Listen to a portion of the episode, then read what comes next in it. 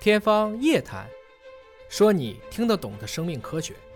天方夜谭，说你听得懂的生命科学。各位好，我是向飞，为您请到的是华大基因的 CEO 尹烨老师。尹老师好。下位同学好，呃，你眼前的黑是什么黑？眼前的白到底是什么白啊？我们能看到这个世界色彩的人，可能体会不到盲人的生活会是怎样的。那么现在科学家们在研究，就是绕过人眼睛的这个感知器，直接把图像传递到盲人的眼前，让他即便视神经可能是失灵了，但他依然能够看到这个世界的精彩。那么现在这个研究已经是有了一定的突破了。那么文章呢是发表在了国际顶级的期刊《细胞》杂志上。那么关于这个研究，请野老师跟我们分享一下。其实你看见的东西本来也是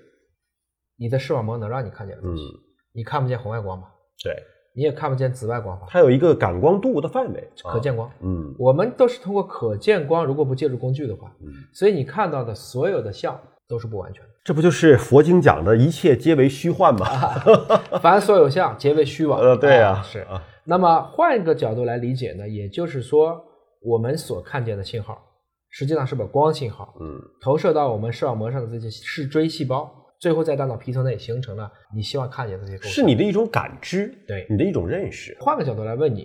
你做梦吧，嗯，梦中能看见东西吗？能怎么看见的呢？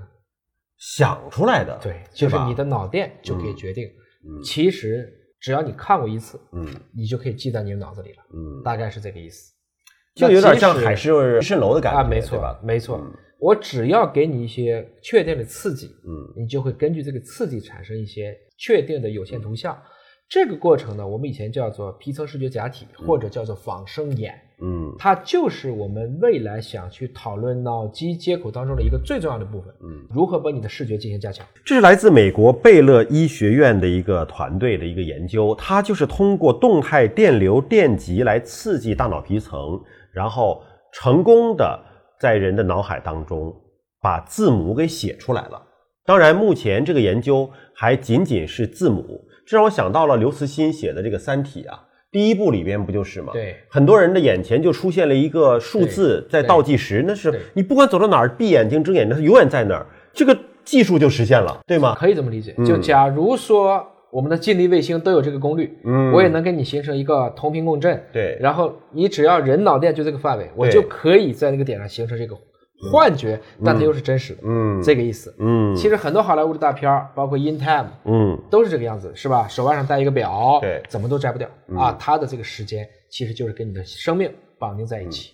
这个研究实际上，呃，受试者并不多，只有六个人，嗯但有四个人呢是视力受损，但是没有完全失明，有两个人呢是完全失明。那么他通过同一套设备，成功的在这六个人的脑海当中写出了字母 Z，嗯，这个就很了不起了，对百分之百的成功。，对，它这里用的是一个叫做动态的一种电流的刺激技术。嗯我们简单的理解呢，因为我只要今天的加工工艺能把我的电极做到和一个细胞差不多大小，我们说就是在这种几十上百微米的这个水平，嗯那实际上我就可以对着你的单细胞嗯进行对应的刺激了。嗯啊、我们小时候也都玩过，比如说在你手上写个字儿，嗯，我是不是要有笔划你才能感知？对，我如果比如说我们给你写向飞的向字，嗯，我要一笔一笔写，你知道有可能是个像。我能够理解它的顺序吗？我如果对吧给你拿一个活字印刷的一个很大的一个像字儿，钢印之类的，夸卡一下，你知道那是像吗？我觉得我们的手心的那种触感没有精密到那个程度，是吧？现在用的这种动态电流也是这么干的，哦它，不是一次性的给你卡一个像，嗯，而是让你一点一点的跟随着它的笔划，哦，嗯这个字母 Z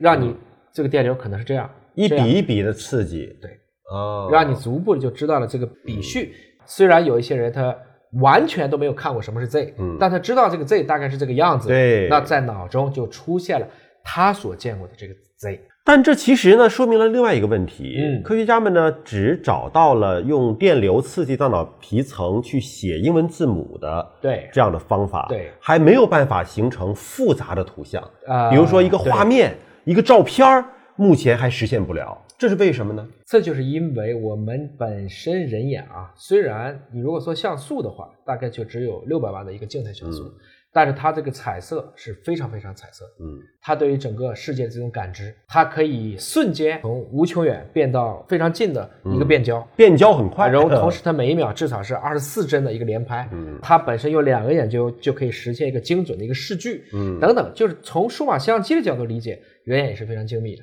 嗯所以在这个过程中，我们对一个事物的不管是颜色，或者是这种视深、视距、角度、光强、色温嗯啊这些都综合在一起的时候，其实这是个非常复杂的一套系统。它是在一个生物神经系统高度发达了以后，才会派生出如此之多复杂的视觉系统的。嗯你比如说像猿猴，它为什么要有这么强的系统？它在树上勾果子，嗯它必须知道那个东西离你多远，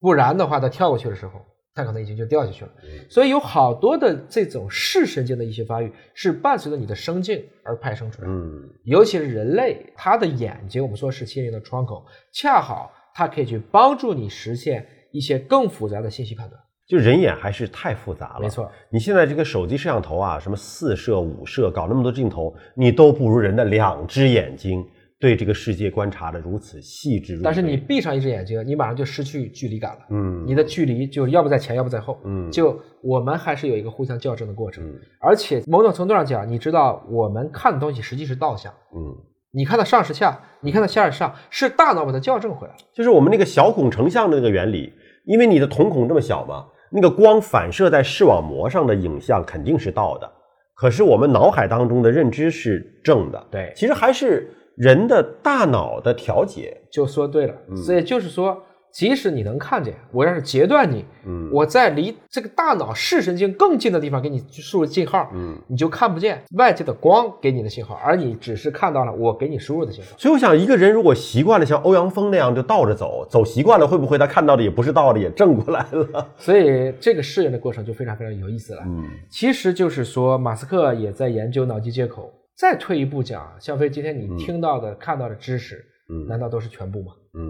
我们可能人类永远都只能感知到一部分的知识，不管是出于何种原因，有些是政治原因嗯，不能让你知道；嗯有些是情感原因，怕你知道了悲伤；嗯有些是我们就特别不小心的就接触到了一个片面的信息，你又进去进入到了一个我执的状态。嗯所以某种程度上讲呢，我们应该很好的去保护我们的视力，但也要明白我们对这个世界的认知永远只是柏拉图洞穴的那一个阴影，它不是全貌。有的时候千万不能够以偏概全，甚至眼见也不一定就为实啊。我们希望技术的进步呢，真的能够帮盲人更多的看到这个世界的景象。但其实他如果眼睛看不到，也许他的其他的感知会比我们更加的灵敏，而他们感受到的这个世界，也许比我们更加的丰富。感谢您关注今天节目，下期节目时间我们再会。